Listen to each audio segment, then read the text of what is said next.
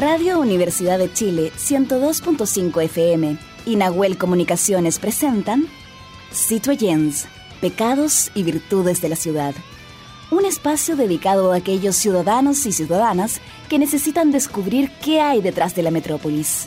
Bienvenidos al debate sonoro de ideas, al rescate de la memoria, al rito de la reunión para arreglar el mundo, a la capacidad de opinar y escuchar al otro.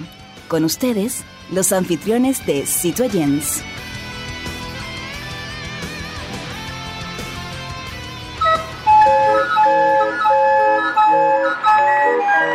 Radio Universidad de Chile y el programa Citoyens, Pecados y Virtudes de la Ciudad presentan Conexión Patrimonial, Sonidos de la Geografía Humana, segunda temporada un microespacio dedicado a valorar nuestros tesoros humanos y sus oficios patrimoniales y que son parte de la memoria viva e histórica de nuestro país.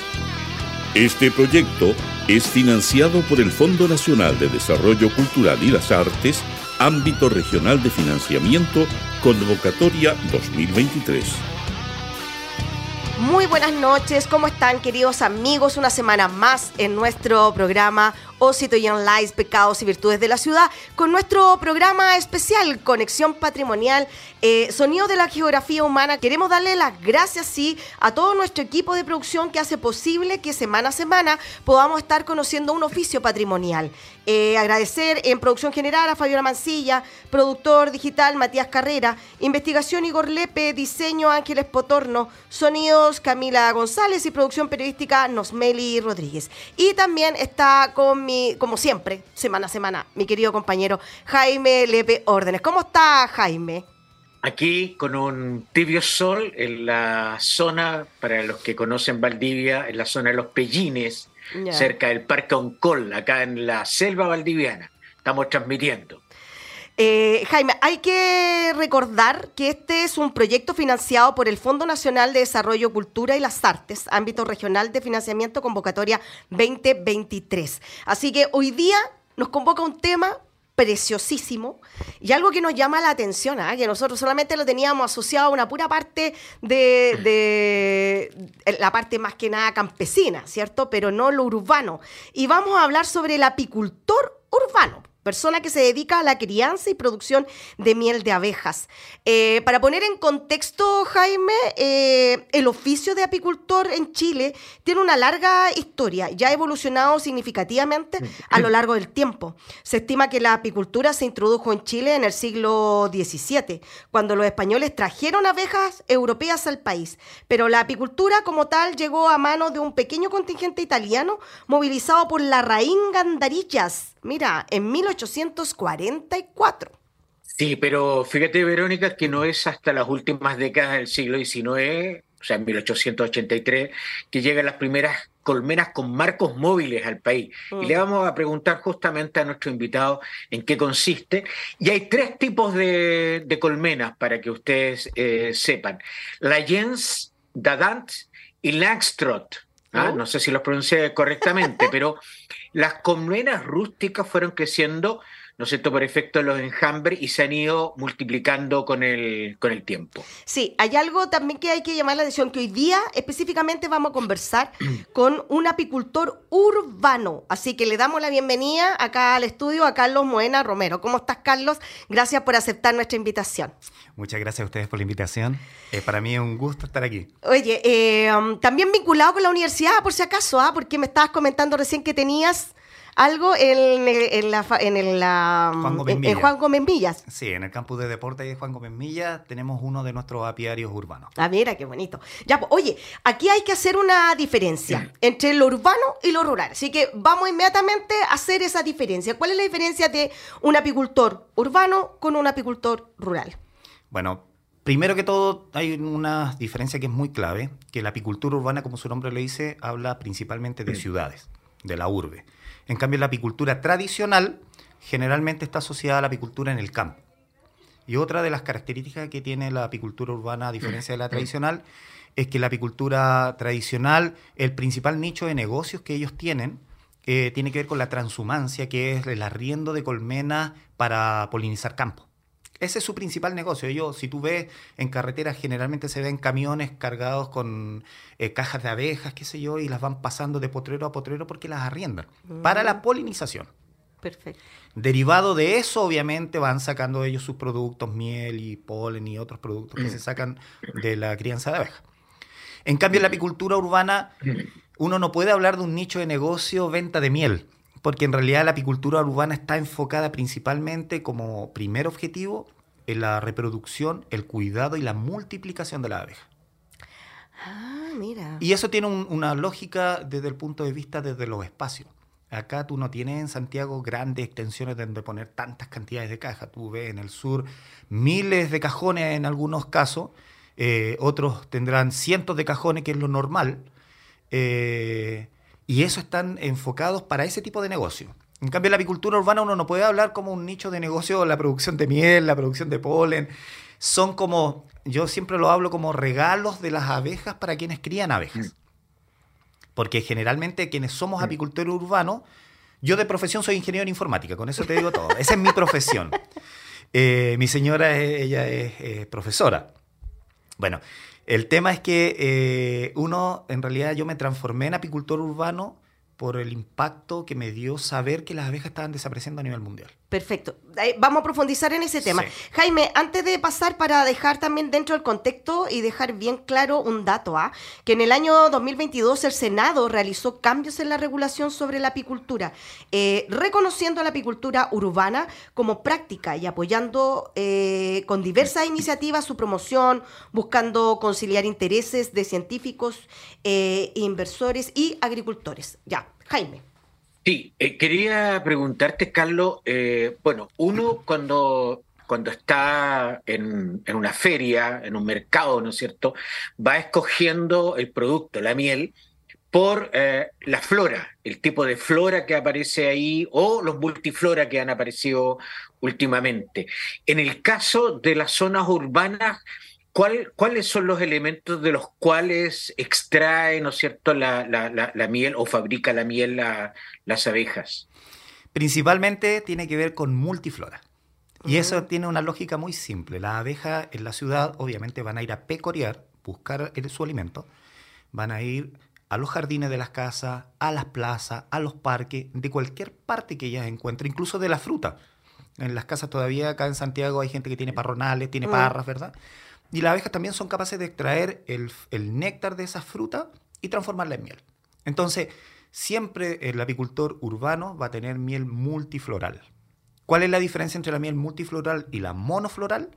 Tiene que ver principalmente cuál es la flor predominante.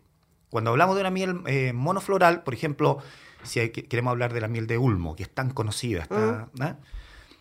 se tiene, eh, eh, dice relación a las abejas que están cerca de un bosque de Ulmo.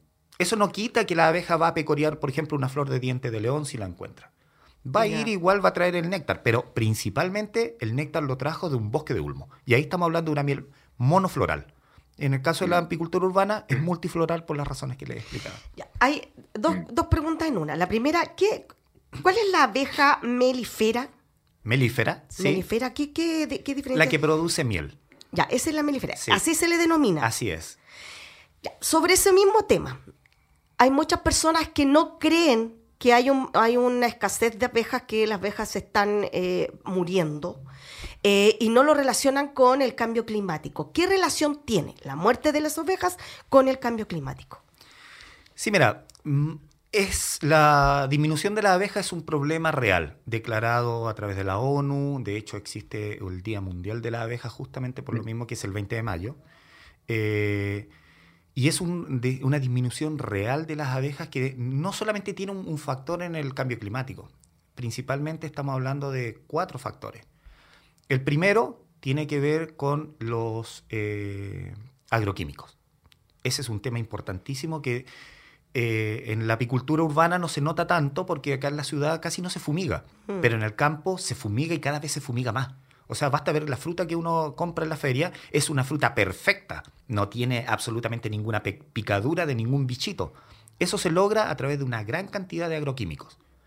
Cuando las abejas van a pecorear, eh, desgraciadamente aquí todavía no hay una regulación que prohíba el uso de agroquímicos o fumigación en los campos durante el día.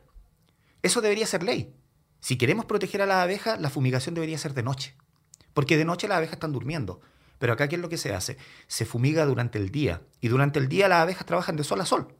Apenas empieza a clarear, la abeja sale a trabajar. Y se acuesta hasta la última hora del día. Entonces, ¿qué es lo que hacen los agricultores? Ellos fumigan, arriendan abejas. Ojo con esto, que también es un tema súper importante con el tema de la diferencia entre la apicultura tradicional y la apicultura eh, urbana. Cuando el, agricultor arrienda los cajones, él espera una máxima producción, ¿cierto? Pero no se preocupa del cuidado de la abeja en muchos de los casos. Porque si hubiera una regulación y hubiera una preocupación, ellos no fumigarían durante el día. Ese, ese costo está, digamos, considerado dentro de las pérdidas del que arrienda. Mm. El apicultor que arrienda la apicultura tradicional tiene considerado una gran cantidad de muertes de sus cajones, ya sea por eh, agroquímicos, ya sea por enfermedades está considerado. Por eso es un negocio muy diferente. Eh, yo hago siempre esa diferencia. Eh, no, mm, no, es que no esté a, favor de la apicultura tradicional, eh, pero es muy distinta. Mm. Y como te explicaba, ahí el tema del agroquímico es un factor importante en el, en el tema de la desaparición de la abeja, porque cuando una abeja se contamina de, de agroquímico, ella llega a la colmena y sus hermanas tienden a limpiarla. ¿Y con qué la limpian? Con la boca. Y se contaminan ellas. Y se contaminan y se van envenenando muchas más. Lo otro tema que ahí hay es el tema de la sequía. ¿Verdad? Existe una gran cantidad de sequía a nivel, a nivel mundial, planetario, cada vez se está extendiendo más y en el campo también se ve. Y muchas veces las aguas que van quedando a veces vienen muy contaminadas. Para un insecto tan pequeño, una poca cantidad de agua contaminada es suficiente para matarlas. Entonces también tiene que ver el tema de sequía. Perfecto. Y el otro tema que tiene que ver mucho ahí eh, tiene que ver con las enfermedades. O sea, el, principal factor de enfermedad que tiene la, hoy día la abeja son la barroa. La barroa es un parásito que, así como las garrapatas se le pegan a los perros, la barroa es un parásito que se le pega a las abejas, es un ácaro. Y desgraciadamente es un ácaro que eh, se expandió a nivel mundial. Ya no existe ningún lugar en el mundo que no tenga barroa. Entonces, eh, también el tema de la barroa es un tema importante en la disminución de las colmenas. Jaime. Sí. Carlos, eh, quería preguntarte, porque uno, uno, entiende las abejas como si fuera una sola familia de la especie. Eh, en el caso de Chile, o en el caso de, la, de la familia o la especie con las cuales tú trabajas, ¿qué tipo de abejas tenemos en Chile y cuáles son invasoras nocivas? Porque no todas las abejas son iguales. Claro. O no todas las abejas producen miel. O... Cuéntanos un poco de aquello. Sí, mira, lo que pasa es que la abeja, nosotros, acá en Chile principalmente la abeja que tenemos es la eh, apis mellifera, como te explicaba, que es la abeja europea, esa es la tradicional. Pero también existen abejas nativas, que también son grandes polinizadores, pero son muy poco visibles. La mayoría de las personas no conocen las abejas nativas y se tienden incluso a, confundir con avispas. ¿Cuál es la diferencia de la abeja nativa a la apis mellifera? Que ella no genera grandes colonias, eh, son grupos muy pequeños y están muy escondidos. Y principalmente ellas polinizan el bosque nativo, eh, pero ellas no producen miel. Entonces comercialmente en realidad no se ve, no se visualiza y tampoco hay mucha información al respecto. Ahora, especies invasoras que nosotros tenemos principalmente tienen que ver con las avispas. Mm. Esos son el principal problema de especies invasoras. Por ejemplo, la chaqueta amarilla, que se extendió. Y la chaqueta amarilla es un... Eh, es un bicho que ataca, es un insecto que ataca a, las colmenas y hay que tener ciertos resguardos. Yo siempre a las personas que hacen nuestros talleres les recomiendo que si en su, sector hay, chaqueta amarilla, ahora a finales de agosto hasta noviembre hay que colocar trampas, porque la chaqueta amarilla ellas invernan. Y quienes invernan son las reinas que están cargadas de huevos. Por lo tanto, las primeras chaquetas amarillas que nosotros vemos en primavera son reinas que vienen llenas de huevos. Por lo tanto, por cada reina que tú captures en trampa, están matando miles de futuras avispas. ¿Qué pasaría con la sociedad o con la humanidad si se desaparecieran las abejas? Bueno, hay estudios que dicen que eh, existiría una gran hambruna. De hecho, una de las cosas eh, que siempre está muy como en boga, que Albert Einstein había declarado que si la humanidad dejara de tener abejas, en, un par de años, ¿verdad? empezaríamos con una hambruna gigantesca. Y eso es verdad. ¿Por qué? Porque siete de cada diez frutas o verduras que nosotros comemos eh, son polinizadas por abejas. Entonces, ahí tú puedes ver la real importancia de la polinización. Un dato, por ejemplo, la abeja viene de Europa. Sin embargo, hoy en día en algunos países de Europa están eh, importando abejas desde países como Argentina o Canadá. ¿Y eso a qué se debe? A que hay una disminución real, sobre todo en esos países. Por ejemplo, China, con la extensa eh, eh, extensión de tierra que ellos tienen, hoy día eh, tú puedes ver videos en internet donde polinizan a mano. Con una pluma de ganso o de pato van en un frasquito de polen y van flor a flor polinizando sus campos. ¿Por qué? Porque no hay suficiente abejas. Y de hecho hay estudios nuevos recientes que están haciendo nanotecnología con eh, abejas robot, que parece de ciencia ficción, mm. pero están haciendo investigaciones para tratar de tener polinizadores con nanotecnología. O sea, ese es la real eh, eh, daño que hoy día existe con la abeja. Jaime. Sí, sí estaba, estaba pensando, Carlos, en, justamente esta, esta cadena ecológica trófica, en, el fondo, que, que, que es tan necesaria para, para, el, proceso. Y ciertamente, claro, eh, es cierto que, que, las abejas no son los únicos polinizadores que tenemos, pero son importantes eh, en este ciclo que tiene la naturaleza. Y ahí cobra una importancia también el que se han ido eh, exterminando los bosques nativos, que es el lugar, ¿no es cierto?, el hábitat natural, en el caso de la, de la abeja rural, ¿no es cierto?, donde donde pueden polinizar y donde pueden producirse su, su, miel. ¿Qué pasa en, en, el caso, ¿no es cierto?, de estas especies arbóreas o florales que, que son también invasoras o que por problemas de producción se están instalando en Chile. Eh, ¿Cumplen el mismo eh, factor de producción para las abejas? O sea, ¿tienen la misma riqueza? Esa proteica o vitamínica o, nutritiva que, que, extraen, por ejemplo, los bosques nativos? Mira, esa es una excelente pregunta. La verdad es que eh, tiene un impacto muy grande. Y esa es una otra causa que tiene que ver, que es la cuarta que se me había faltado nombrar, que tiene que ver con la, los lugares donde se hace solamente un monocultivo. El monocultivo tiene relación con grandes extensiones de tierra de un solo tipo de vegetación. Casos más típicos, la forestal. Arrasan cerros completos, son kilómetros y kilómetros donde plantan puro pino o puro calipto.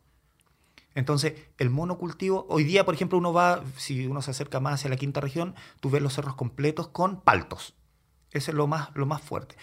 Eso es un, eh, lo que hace el monocultivo es arrasar toda la vegetación nativa que existe, desde la planta más chica hasta el árbol más grande, lo arrasan completamente y plantan un solo tipo de árbol. En ese caso, eh, se produce una hambruna para la abeja. ¿Por qué?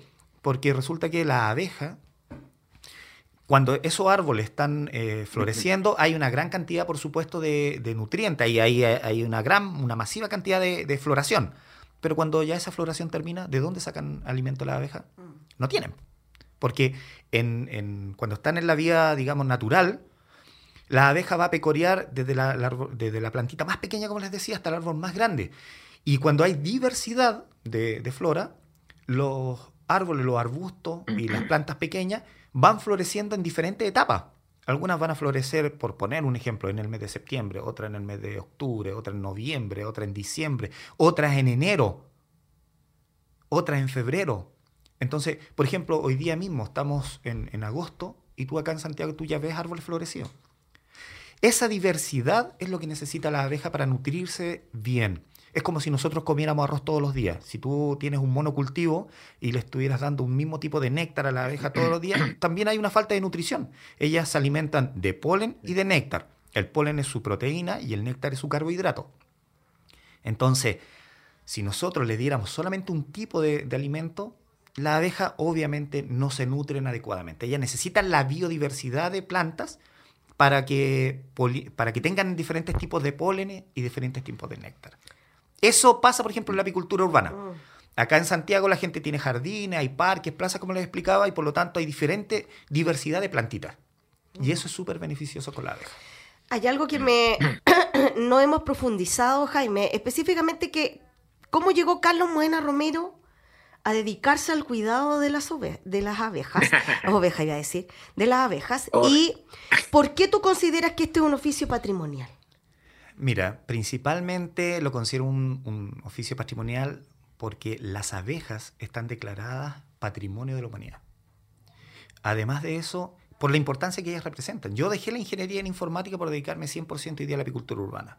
Yo el sueldo que ganaba como ingeniero nunca lo he podido ganar como apicultor urbano, pero soy mucho más feliz haciendo este oficio esto me ha llevado a que más gente quiera hacer talleres, motivar a la gente, y, por eso yo me dediqué desde la, desde la ingeniería, me dediqué a la apicultura. ¿Pero cómo llegaste ahí? ¿Que, alguien de la familia? No, ¿Viste a alguien? ¿Algo te motivó? ¿Qué fue lo que te gatilló el hecho de decir, me voy a dedicar a, la, hacer... Yo de toda la vida he sido pro ecología, desde niño, desde pequeño. Entonces, me gusta hacer huerta urbana en mi casa, eh, y cuando voy, salgo de paseo, soy de los que anda con una bolsita recogiendo las latas de la gente inescrupulosa que va dejando sus latos, sus botellas, entonces, y me las llevo. Siempre he sido así en, ese, en, esa, en esa eh, postura. Pero hay algo que me gatilló cuando te dije que descubrí que eh, vi un estudio, un, no me acuerdo si fue en internet, en el National Geographic, no me acuerdo en qué fue, donde hablaban precisamente de la disminución de la abeja y la importancia y todo. Y yo quedé impactado. Entonces ahí dije yo, es cierto que cuando uno recicla, contribuye al planeta, eso mm. es cierto. Pero qué manera más importante de contribuir al planeta que teniendo abejas. ¿Por qué? Porque la abeja poliniza desde la planta más pequeña hasta el árbol más grande. Por lo tanto, se beneficia desde el insecto más pequeño hasta el árbol, hasta el ave, hasta el mamífero y mm. principalmente nosotros, que comemos siete de cada diez frutas o verduras que se polinizan. Entonces, eso me llevó a, mientras trabajaba en la ingeniería, eh, me llevó eh, a tener la curiosidad de, volverme apicultor, pero así como hobby, hobbyista. Y empecé a meterme, empecé a estudiar, a estudiar, y empecé, aunque tú no lo creas, a soñar con abejas. Yo soñaba que iba por la calle y veía enjambres en un arbolito y yo los tomaba, y ya yo les contaba en mi casa, a mi familia, y ya pensaban que estaba rayando, ¿ah? me estaba volviendo loco. Y sabes qué, el tema de la energía es heavy. Una cosa lleva a la otra. Yo empecé con esto, empecé a soñarlo, como te digo yo, y me presentaron a un apicultor, que hoy día somos muy amigos, se llama eh, Raúl Rojas, él es ingeniero agrónomo de, la Católica. Bueno, y, él lo conocí, y me lo presentaron, supo, le conté toda esta volada la que me estaba yendo de, de, llegar a soñar y todo. Y me dijo, pero fantástico, o sea, y la única manera que puedes aprender es teniendo una colmena. Toma. Y me regaló mi primera mm. colmena y me dijo, ven acá, aquí en mi apiario, empieza, eh, practica, porque es la única manera, y yo te voy ayudando. Y así empecé como jovista. Empecé de esa colmena que empecé ese año, en ese mismo año capturé tres enjambres en la ciudad. Así de la nada iba a un lugar y había un enjambre. Me encontré con el primer enjambre. ¿Y cómo lo hago? ¿Cómo lo capturo? Y yo así, pa, el corazón se me aceleraba mucho. Tomé una caja y en una caja la atrapé la primera colmena y así después vino la otra y, y en el primer año ya tenía cuatro colmenas. Y eso fue una cuestión así, pa, que me explotó la cabeza y dije yo, realmente estas cosas te mueven, una cosa te lleva a la otra.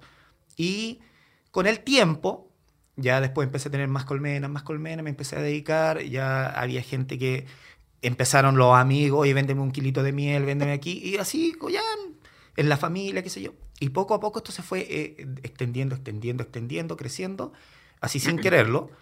Y definitivamente ya después le puse un nombre a mi emprendimiento, que se llama Apicultor Urbano, y tiene un nombre en latín que se llama Apis en Invitae, que significa las abejas son vida, porque eso es lo que representa. Perfecto.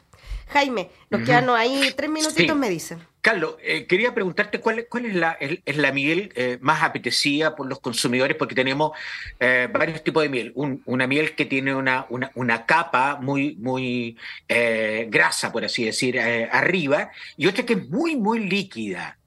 Y está también la más, no sé, la de Ulmo, pero también de Venedor. ¿Cuál es, cuál es la más apetecida o, o la que tiene mejor rendimiento, por así decir? Mira, yo en mis ferias, pues yo participo hoy día en festivales medievales, eh, siempre doy a degustar las mieles. Y la verdad es que ese es un tema súper complejo, es un tema de paladar. Mm. La miel de Ulmo está muy, eh, para mí, muy sobreestimada. pero eh, la más tradicional te podría decir que es la miel de Quillay, que es como la más tradicional que la gente tiende a recordar. Pero en realidad el tema de cuál es la, la, más rica, la mejor, la de más demanda, es un tema de paladar. Yo en, mi, en mis ferias, en mis festivales medievales los que participo en la región metropolitana, quinta y sexta región, eh, te puedo decir que cuando uno da cata de miel, eh, de una miel monofloral, multifloral, de quillay o de flores de azar de un campo naranjo, o de la multifloral de las que cosechamos acá en Santiago, la gente tú ves en una misma familia que todos piden diferente miel. Entonces, hay que probarla. Mi recomendación es, si quieren comprar una miel de calidad o quieren tener una miel de calidad, críen abejas. Van a tener una miel 100% pura. Si quieren una miel con un 95, 99% de seguridad, cómprenle directamente a un apicultor. Perfecto. Esa es la recomendación que yo les daría. ¿Dónde te pueden encontrar? Ahí me pueden seguir en las redes sociales, síganme en la red ¿Cuál? en Instagram, apicultor urbano, o en Facebook a través de eh, apicultor.urbano.5. Ya. Pero Apicultor Urbano se llama el emprendimiento, ahí salen todos nuestros festivales medievales en los que participamos. Ya, pues chiquillos, entonces, para que todos nuestros auditores y seguidores puedan ahí buscar a Carlos Moena Romero, apicultor urbano, y eh, ver su trabajo, ¿cierto? Conversar con él y profundizar un poquito más de lo que nos faltó ahora en estos minutos que tú sabes que en radio son eh, bastante poco. Así que un Así es. abrazo gigante, Carlos, por haber acompañado y haber aceptado nuestra invitación. Muchas gracias y encantado de volver a participar si algún día me, me invitan. Listo, muchas gracias. Que Eh, Jaime. Gracias. vamos a una pausa y volvemos. Y volvemos.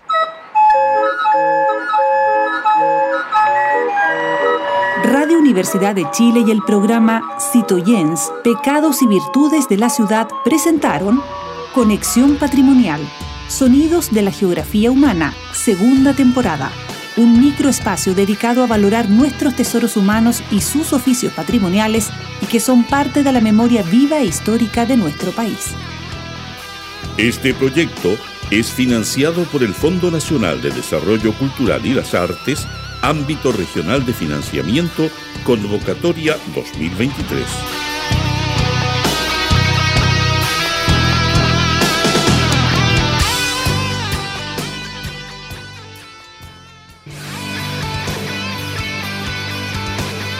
En la Plaza de Abasto todo puede suceder, porque es un lugar de encuentro con las ideas, los mundos y los personajes de la ciudad. Bueno, estamos de regreso, estábamos con nuestro Big Band de la ciudad, eh, lugar de nuestro espacio musical para que todos nuestros músicos chilenos nos envíen a través de nuestras redes sociales su material para que nosotros los podamos sacar al aire y puedan también presentar su trabajo. Eh, y estamos en este minuto ya entrando a nuestra Plaza de Abasto, lugar de conversación de temática ciudadana. Eh, como medio de comunicación, como Radio Universidad de Chile, la 102.5 FM, la radio que piensa, ha venido justamente tratando el tema de lo que está pasando en Atacama. 30.000 alumnos de 46 establecimientos educacionales llevan más de 50 días sin clases. La implementación de la demunicipalización en la región de Atacama ha sido bastante complejo. Al parecer en esta región, específicamente en Chañaral, Caldera, Tierra Amarilla y Diego de Almagro, se han generado una crisis que para algunos expertos, eh, um, algunos expertos específicamente, el señor Biley, Cristian Beley, dice que la institucionalidad y los actores no han dado el ancho. Eh, y el Consejo de Educación Pública ya había alertado los problemas al gobierno anterior. Para poder profundizar en este tema, nos acompaña y queremos agradecer claramente al gobernador de la región de Atacama, Miguel Vargas. ¿Cómo estás, Miguel? Muchas gracias por eh, aceptar nuestra invitación. Hola Verónica, saludar también a Carlos Rodríguez, presidente regional del Colegio de Profesores. Bueno, usted también lo presentó. Ya el presidente del Colegio de Profesores de la región, Carlos Rodríguez, que justamente en este minuto están eh, manifestándose ahí por esta situación. Gracias, Carlos, también por aceptar esta invitación. No, gracias a su medio y a toda su radio audiencia y por supuesto al gobernador por todos los esfuerzos que está haciendo para salir de esta crisis. Ya pues, Comencemos inmediatamente porque los minutos son oro y hay muchas preguntas. Lo primero que me gustaría saber, eh, gobernador, ¿cómo van eh, con el plan de trabajo que usted firmó junto con los alcaldes de la comuna afectada? ¿Cómo van con ese plan de trabajo? A ver, este plan es una propuesta eh, que se trabajó particularmente con los municipios y también con los equipos del ministerio, que en principio fue considerada insuficiente y entendemos las razones por parte de los gremios. Eh, lo conversamos esto largamente en la, en la reunión del lunes pasado, en, en, una mesa regional que, que, tenemos ya hace un par de semanas en la región. Pero quiero destacar eh, primero la disposición a dialogar porque de lo que sí estamos convencidos en, en, la región y particularmente en el gobierno regional es que eh, el problema lo vamos a resolver si es que existe un acuerdo amplio, existe un, consenso entre todos y todas de que eh, respecto de, de, de, las vías de solución al, al problema educacional que tiene varios niveles. Hay obviamente condiciones mínimas que se tienen que cumplir, pero también estamos en la disposición a trabajar un proyecto de mediano y largo plazo que entendemos que son los temas de fondo que afectan a la educación pública en la región. Perfecto. Quiero, quiero decir que eh, la educación pública creo que ya tocó fondo en Atacama y siento que tenemos que ponernos a trabajar en un plan robusto eh, que se tiene que hacer cargo, en primer lugar, de de estos aspectos mínimos que ha planteado el colegio y con mucha fuerza, que son bastante mínimos en realidad. Claro, eso es lo que quiero eh, preguntarle. y, por eso, y, por eso, te sorprende, sorprende Verónica, que, que, que, no hayamos resuelto esto en, más de 50 días, digamos. Es, lo, es, lo, que nos sorprende a todos. Es una de las razones por las cuales también el, el gobierno regional se decide a, a, intervenir, porque creemos que podemos contribuir también desde nuestra mirada, desde la región, porque sí, eso también lo, hemos acogido con, con mucha eh, claramente en términos de que este conflicto lo podamos resolver desde la, de la región de Atacama. Pero el conflicto no lo vamos a resolver solo haciendo llamados. O sea, quiero también precisar haciendo llamados a que se retomen las clases. Esto lo vamos a resolver en la medida que existe un acuerdo que se haga cargo de las demandas eh, que vienen planteando los gremios desde hace ya bastante tiempo. Eh, deme un minuto. Eh, don Carlos, ¿está por ahí? Lo escucho, la escucho perfectamente. Carlos, ¿cuáles son las condiciones mínimas que se deben tener, eh, que ustedes piden como colegio de profesores para poder deponer el paro? Escuche esto, los servicios básicos mínimos eh, funcionando es el agua, la luz, el agua que habilitar los baños clausurados, las llaves, la luz, la, hay salas en penumbra, es colocar la ampolleta, el foco, el interruptor, dejar de encender la luz con el lápiz, los estudiantes, eh, los vidrios, hay, hay escuelas donde están selladas las ventanas invierno y verano, y acá hace mucha calor y hace mucho frío. Por lo tanto, eh, son esas las condiciones mínimas. Quisiera decir algo. Nosotros eh, conversamos con el ministro el 13 de septiembre y le dimos la salida al conflicto en fijar estas condiciones mínimas básicas habilitantes para poder realizar las clases, que es que funcione el agua, la luz, eh, y efectivamente es una crisis porque es generalizado. Esto no es un invento, esto, este levantamiento lo hicimos con eh, personal de la DEP, del Ministerio de Educación. Para nosotros era una valorización, compra y ejecución. Y en ello han pasado 56 días y no hay nada en desarrollo. Y ahí aparece eh, las autoridades locales, el gobernador, los parlamentarios, los alcaldes, que recurren a las empresas privadas para poder desatar este nudo que no requiere de un tremendo proyecto ni de un inmenso presupuesto, solo es voluntad. Y esas dos preguntas se las hicimos al señor ministro y a todas las autoridades que han venido. ¿Cuál es la solución que traen y con cuánto la financian? Estas dos preguntas todavía no tienen respuesta. Ya, Carlos, hay algo que nos llama la atención, bueno, para ambos en todo caso.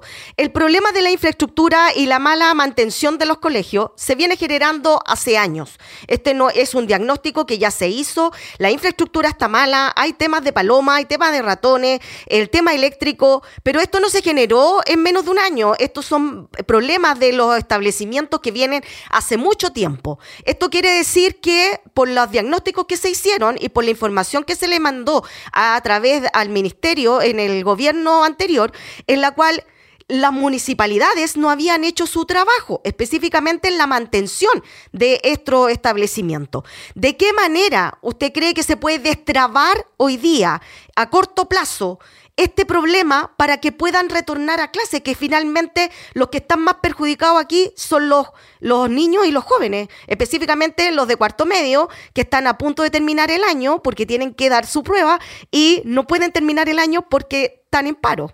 Gobernador.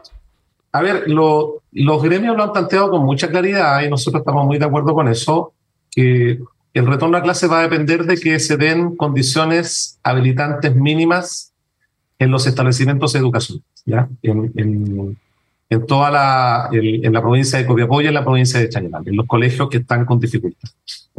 Ahora, eh, sabemos que esas intervenciones, que en promedio están bordeando los 15 millones de pesos por colegio, yo, yo, quiero agradecer la, la buena disposición que ha tenido el municipio de Copiapó para eh, colaborar en esta tarea también las empresas privadas que se han sumado eh, en Tierra Amarilla, en Chañaral, en Copiapó y también en la comuna de Caldera.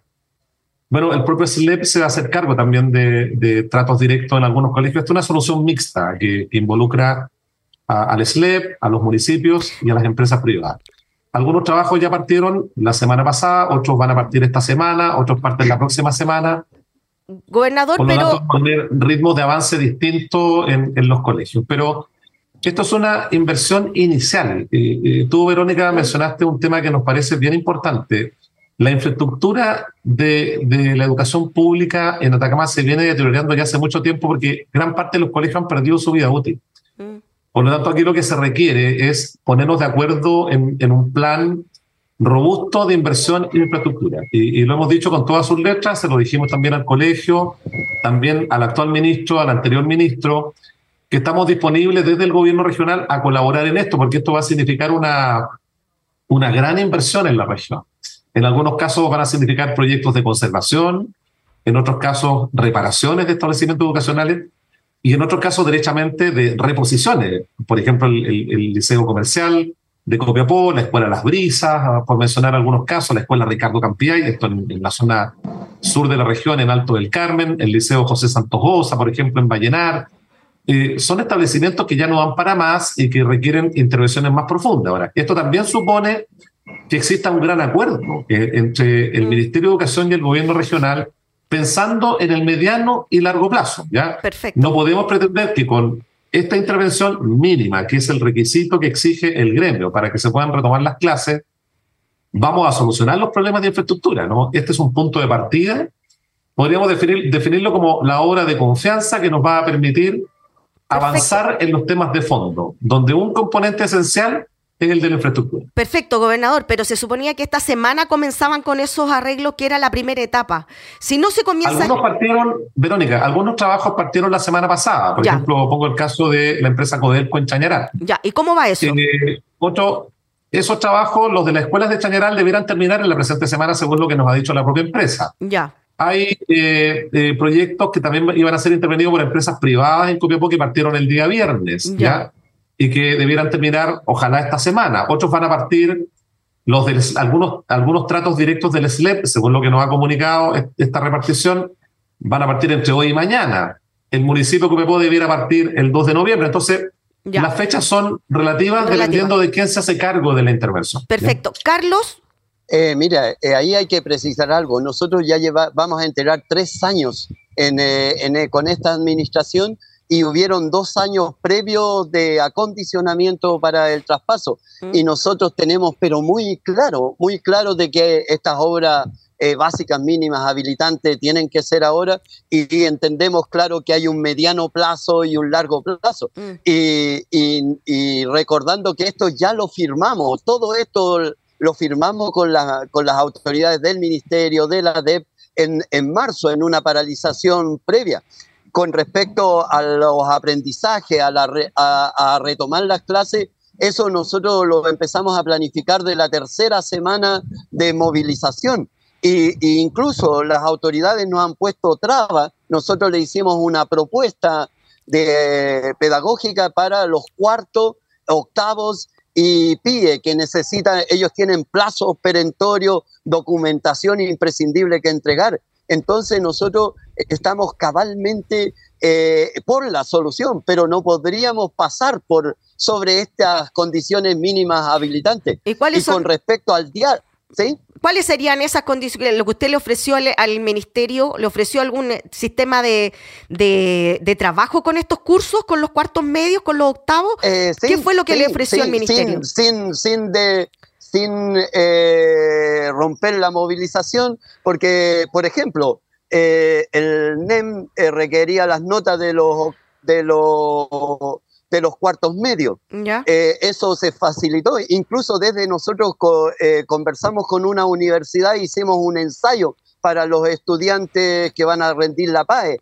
Entonces, el cierre de, los años, los, los, los estudiantes que están pendientes, porque eh, los decretos indican que hay que hacer el proceso como, como corresponde. Perfecto. Todo eso estamos dispuestos a realizarlo. Perfecto. Eh, y el tema que esta arremetida que hace el Ministerio de Educación diciendo que vamos a volver el do es totalmente falso. Se eh, pone el foco en, otra, en otro lugar. Perfecto. aquí, de las obras que se están realizando, no hay ninguna ninguna entregada.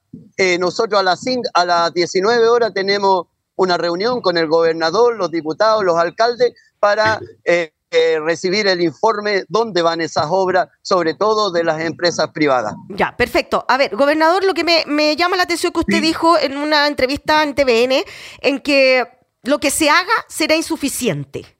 Eso significa pues. que tenemos un largo trabajo, sabemos que aplicar una reforma específicamente en el tema de educación es bastante complejo.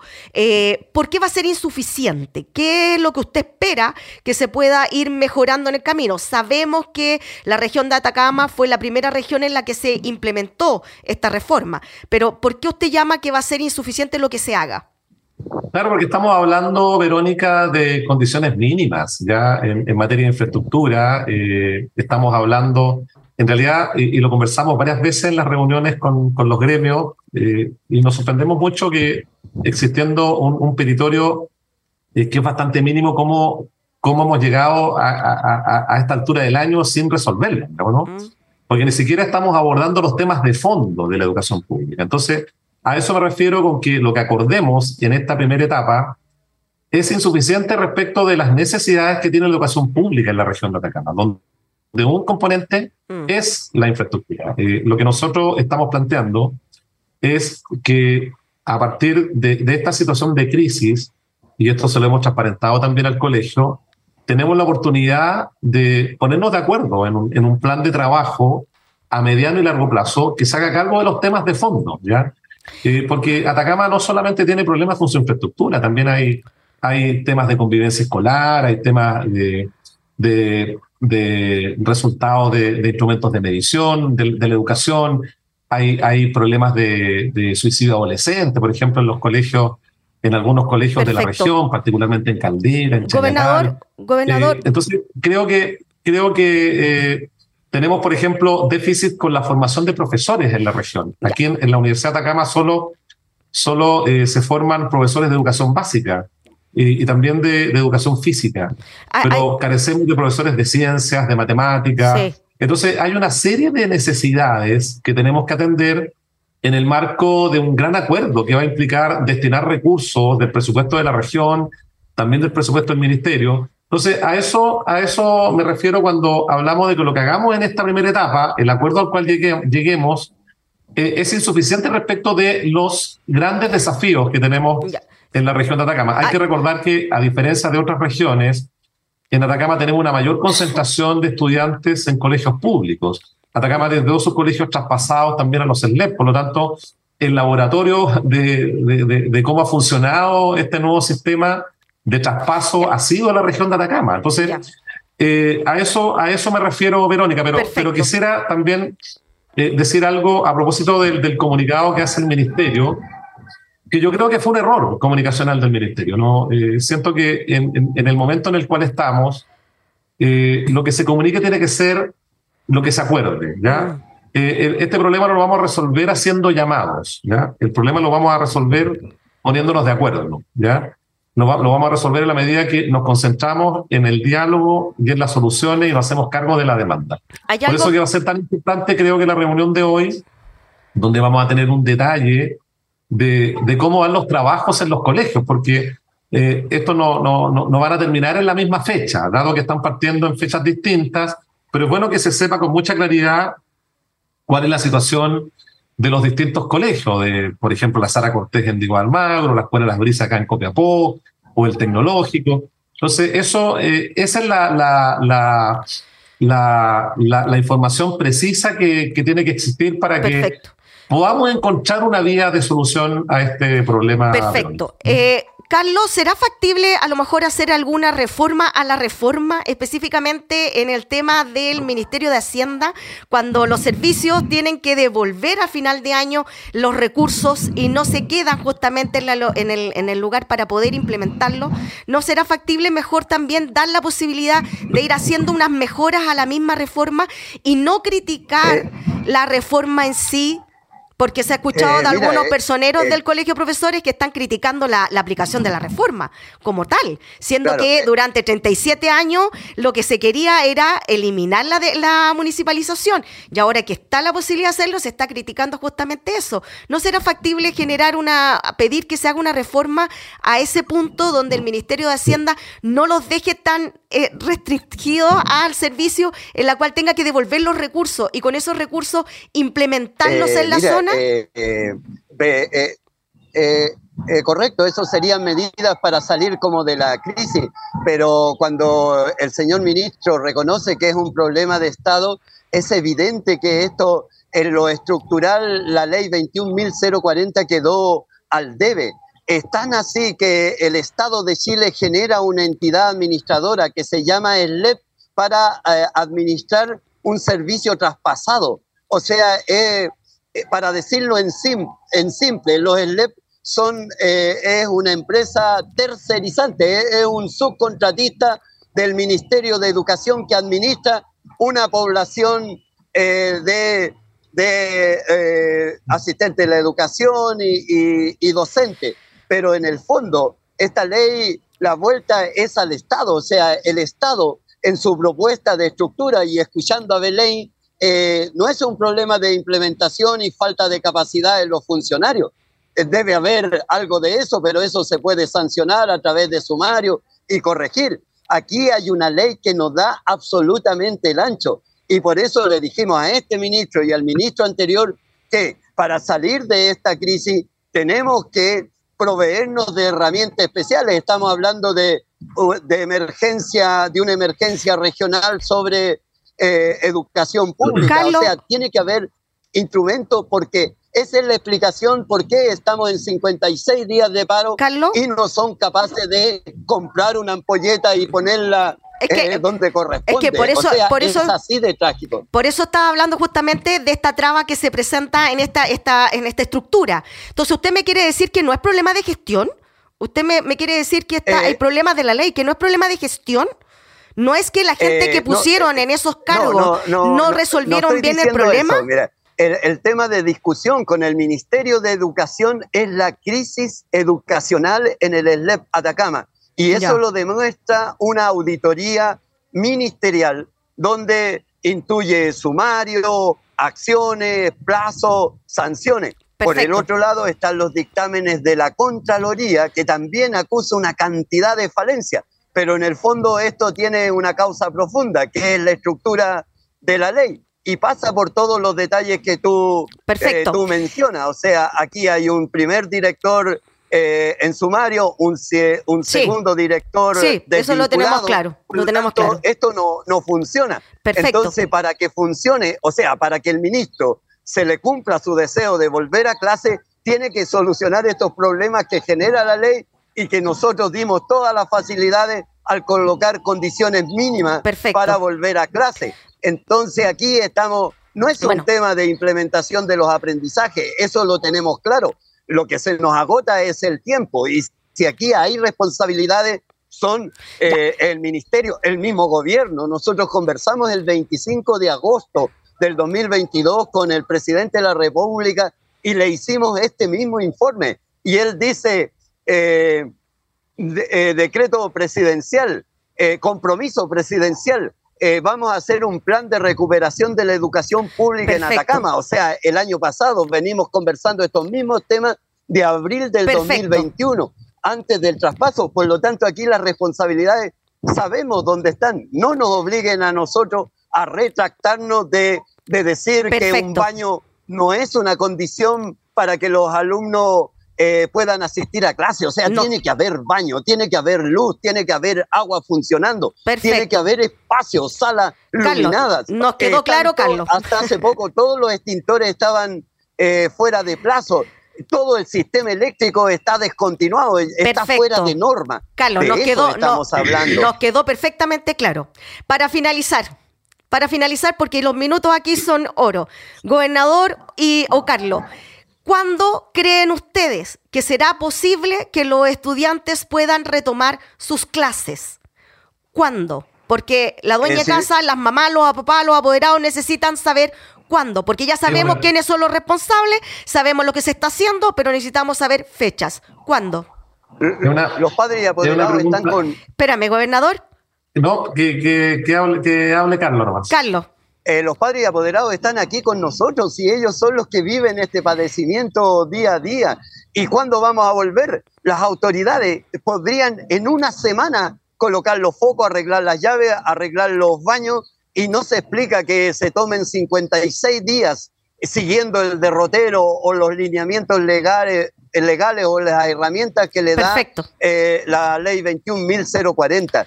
Eh, lo demuestra la intervención de las empresas privadas a la tarde vamos a tener un informe. Eh, Codelco está interviniendo. Inmediatamente al segundo día bajó con, con una cuadrilla de maestros a intervenir. Gobernador. se puede solucionar en una semana si las autoridades, si el ministro, si el presidente de la República interviene en esto. No podemos esperar más, pero las herramientas las tienen ellos. y hay que decir que ellos colocaron todas las dificultades para que las empresas se demoren. Perfecto. CMP iba a entrar el lunes pasado y, le impidieron entrar porque faltaba un documento nos quedó y, claro. empieza hoy. Nos quedó claro. Gobernador, para terminar, pues nos queda medio de un minuto. porque Carlos se tomó los 30 segundos porque Carlos se tomó todo el minuto, pero no importa, dígame nomás. ¿Qué entonces, ¿qué, va a hacer? Porque usted está de intermediario. sí, solo una, un, comentario respecto de la reflexión anterior. Eh, yo soy de los que aplaudió con mucho entusiasmo la reforma de la educación y particularmente el componente desmunicipalización. ¿ya? Eh, por lo tanto, lo que no puede ocurrir es eh, que exista una vuelta atrás en este proceso. Obviamente habrá que ver eh, si el SLEP es, el, la, política pública más adecuada para impulsar un proyecto educativo profundo que, que atienda las necesidades en materia educacional en el país Parece una discusión que, tendrá que darse y ojalá se considere la opinión de las regiones y sobre todo aquellas que han sido laboratorio para eh, la implementación de estas políticas públicas, como el caso de la región de Atacama. Nos queda claro. Donde tenemos mucho que estar eh, Dos cosas quiero decir. Perfecto. Ya, eh, eh Carlos, está, se, nos está, Carlos, se nos está terminando el, el, minuto. No queremos volver a las municipalidades, no queremos volver y no somos empleados públicos, todavía no regresamos al Estado. Dos cosas para reflexionar. Ya pues. A eso me refiero, a eso me refiero porque eh, la administración no cambió tanto, digamos. bueno, lo eh, importante, lo importante que el, conflicto, el conflicto lo vamos a resolver cuando nos pongamos de acuerdo. Yo lo, importante no, creo que sea razonable comprometer fechas lo importante es que hagamos la pega y que se cumplan los compromisos. Yo creo que eso es lo que va a ayudar a que el problema se pueda resolver. Listo, le doy las gracias, muchas gracias al gobernador de la región de Atacama, Miguel Vargas, y al presidente del Colegio de Profesores de la región, Carlos Rodríguez, por aceptar un esta. Abrazo a ustedes y muy agradecido. Por supuesto que los medios de comunicación son importantes, ya que el ministro colocó a nivel nacional la vuelta a clase y no ha hecho su trabajo. Ya pues, listo, que estén muy bien. chao, chao. Saludos, Verónica. gracias, nos vemos a las 19 horas. Nos vemos. Nos vemos a las 19. nos, vemos a las 19. Chiquillos, eh, nos vemos la próxima semana eh, en la 102.5 FM, la radio que piensa. Así que estábamos justamente en Plaza Abasto, ahí estábamos, se nos coló otra, eh, a Carlos que Rodríguez que estaba terminando, estaba en esa marcha. Así que le damos las gracias por haberse conectado. Por favor, nos sigan la próxima semana en todas nuestras redes sociales, la 102.5 FM, la radio que piensa. Chao, chao. Radio Universidad de Chile 102.5 FM y Nahuel Comunicaciones presentaron Citoyens, Pecados y Virtudes de la Ciudad. Un espacio dedicado a los ciudadanos y ciudadanas que necesitan descubrir y explorar qué hay detrás de la metrópolis. Nos volveremos a encontrar la próxima semana en algún lugar de la ciudad.